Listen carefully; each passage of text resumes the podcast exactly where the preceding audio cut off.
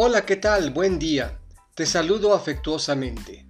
Iniciamos la semana 11 del tiempo ordinario y hoy, lunes 14 de junio, escucharemos al evangelista Mateo, capítulo 5, versículos 38 a 42.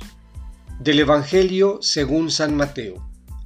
En aquel tiempo, Jesús dijo a sus discípulos, han oído que se dijo ojo por ojo, diente por diente pero yo les digo que no hagan resistencia al hombre malo. Si alguno te golpea en la mejilla derecha, preséntale también la izquierda. Al que te quiera demandar en juicio para quitarte la túnica, cédele también el manto.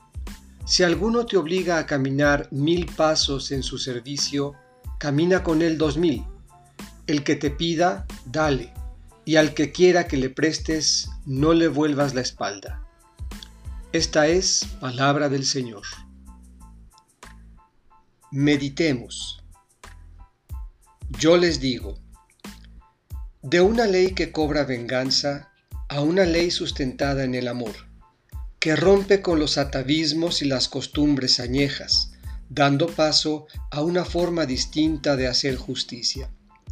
Jesús no desea que nos sometamos, sino que actuando en contra de lo establecido, propongamos soluciones colaborativas, no violentas y que interpelen la pasiva normalidad de las sociedades, con un gesto de entereza y rebeldía, poner la otra mejilla, ceder el manto, caminar el doble, dar al que pide y no volver la espalda al necesitado.